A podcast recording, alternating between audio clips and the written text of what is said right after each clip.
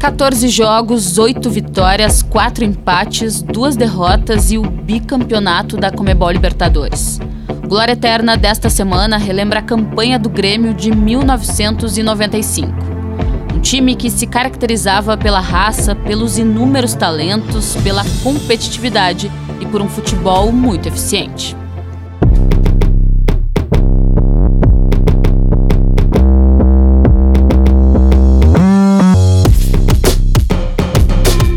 Time montado pelo tricolor para aquela temporada tinha uma mescla de jogadores recém-chegados com atletas formados nas categorias de base do clube.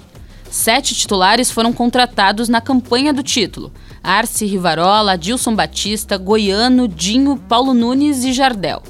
Os outros quatro que completavam a escalação tida como principal, Darley, Roger, Carlos Miguel e Arilson, foram revelados no Estádio Olímpico. Eu me lembro muito bem do ano de 95, um ano especial, que o Grêmio fez uma mescla muito boa, foi pegar o Dinho, que tinha sido campeão mundial pelo São Paulo, pegou o Paulo Nunes, me pegou, pegou o Magno, pegou o Assi, Rivarola, e juntou com a mescla do Roger, Darley. E esse time, com um grande treinador que a gente tinha, e um grande preparador físico, Filipão e Paulo Paixão, é, ficou muito bem encaixado, se entrosou, e ficou encaixado. E isso me traz grandes lembranças. Sob o comando de Filipão, o Grêmio estava em um momento de recuperação. Após o rebaixamento em 1991, o time emplacou boas campanhas nas Copas do Brasil de 1993, com o vice-campeonato, e 1994, com o título, que levou o tricolor de volta à disputa da Libertadores da América. Aquele time se tornou inesquecível. No retorno à principal competição do continente, o Grêmio já esbarrou em um chamado Grupo da Morte. Nele estavam Emelec, El Nacional e um forte Palmeiras, que na época era chamado de Seleção Parmalat, e que já na estreia da Libertadores derrotou o tricolor por 3 a 2.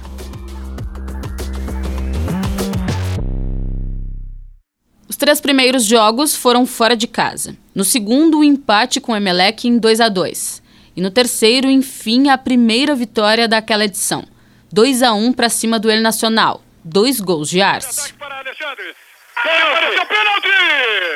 Penalidade máxima de.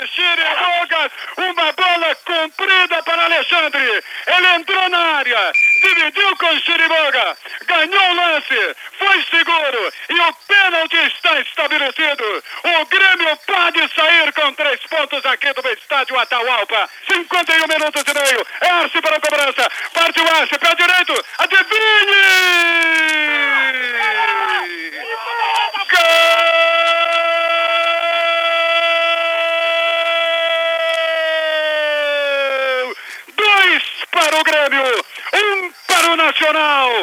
Grêmio está buscando a sua classificação para o bicampeonato da Libertadores.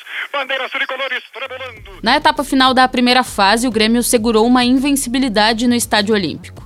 Empate sem gols com o Palmeiras, goleada para cima do Emelec por 4 a 1 e uma nova vitória sobre o El Nacional. Era chegada a hora de encarar o bicampeão Olímpia nas oitavas de final. E no duelo só deu Grêmio. 3 a 0 no Paraguai, 2 a 0 no Brasil. Jardel e Paulo Nunes já se destacavam na artilharia tricolor e mais uma vez fizeram a diferença. Falar do Paulo Nunes, né, é como falar de filho, né? Paulo Nunes foi uma das maiores duplas que, que eu joguei no futebol mundial, que se encaixou e não se ganha nada sozinho. Acho que o grupo é, ajudou com que essa dupla ficasse inesquecível. Inesquecível tal qual o confronto das quartas de final daquela edição. Palmeiras e Grêmio mais uma vez em lados opostos. Dois jogos que entraram para a história do futebol. Com três gols de Jardel, um de Arce e um de Arilson, o Grêmio atropelou o Palmeiras. 5 a 0 diante do forte time alviverde. Em um jogo de confusões nas arquibancadas e dentro de campo. Rivaldo, Valber e Dinho foram expulsos naquela partida. Dinho deu uma uh, na confusão com o Valber, teve voadora atrás de, até de um dos gols que eu, que eu me encontrava. Eu estava na, na época fazendo a cobertura do Palmeiras, né? Então eu estava num gol localizado à direita das cabines de rádio do antigo Estádio Olímpico. E o Rivaldo tinha dado uma entrada muito forte por cima do Rivarola. Então foi um jogo muito forte, violento. No jogo de volta, a situação palmeirense ficou ainda pior quando Jardel abriu o placar logo no começo do jogo. Mas o que se viu a partir daí foi uma reação histórica. Cafu e Amaral viraram para o Palmeiras ainda no primeiro tempo. Paulo Isidoro e Mancuso ampliaram na etapa complementar. E quando aos 39 minutos Cafu fez o quinto dos donos da casa, o Grêmio esteve a um gol de ser eliminado e precisou se fechar na defesa para não deixar escapar a classificação. Prepara-se Adilson, são passados 7 minutos, torcedor do Brasil, placa 0 a 0, cobrou muito mal, mesmo assim a bola passou, caiu para Carlos Miguel, dominou, foi ao fundo, fez o break mais uma vez, puxou para lá, para cá, tentou levar, tentou, foi derrubado, aponta o árbitro a falta.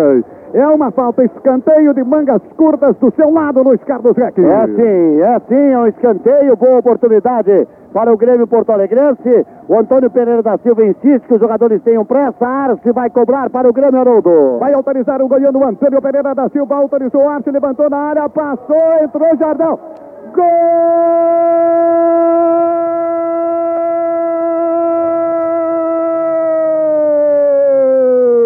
do Grêmio! Jardel! Jardel! O homem da camisa 16! O Grêmio pede passagem dentro de palestra Itália. O Grêmio está nas semifinais da Libertadores América. Passado o sufoco dos confrontos épicos, nas semifinais reencontro com o Emelec.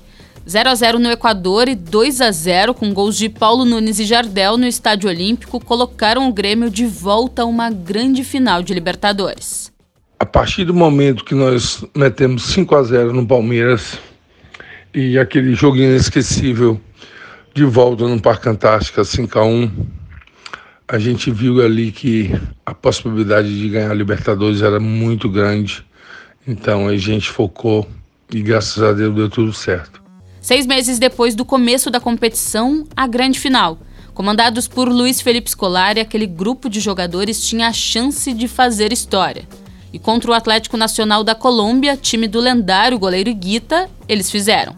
E sob os atentos olhares de mais de 50 mil pessoas, o Grêmio encaminhou o título dentro do Estádio Olímpico com uma vitória por 3 a 1.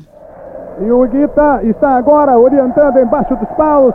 Carlos Miguel para a cobrança. Tereza Barreira, Dinho também, autorizado, partiu direto, queimou a mão de Guitar, empurrou pela linha de fundo para escanteio. É o de número 5 do seu lado, Vidarte. Meio quente, a bola chutada pelo Dinho. Autorizado, partiu Arte, perna direita, boca do gol, cabeceou, defendeu, voltou para Paulo, é gol! Paulo Nunes. Gol!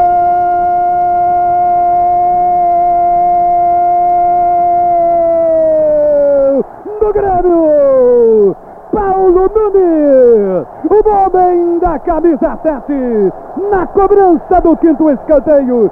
A soltura de bola na pequena área, a explosão de Paulo Nunes para o meio do gol e estufa os cordéis da cidadela colombiana. O Grêmio é indiscutivelmente bicampeão sul-americano de futebol. Na Colômbia, no jogo de volta, Aristizábal abriu o placar para os donos da casa até bem cedo. Mas o 1 a 0 se manteve no placar até os últimos minutos da partida, quando de pênalti Dinho empatou e sacramentou o título gremista. Adilson Batista, o capitão América, ergueu o tão esperado troféu do bicampeonato. O continente foi pintado mais uma vez de azul, preto e branco. A Libertadores foi muito especial para todos. Tanto é que nós entramos para a história do, do Grêmio.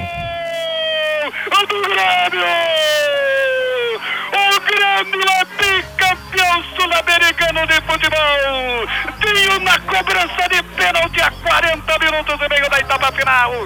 Toca do lado direito de Guito uma bomba e estufa os cordéis da cidadela nacionalista. Grêmio, Grêmio, bicampeão sul-americano de futebol no estádio Atanásio Girardot em Medellín, na Colômbia.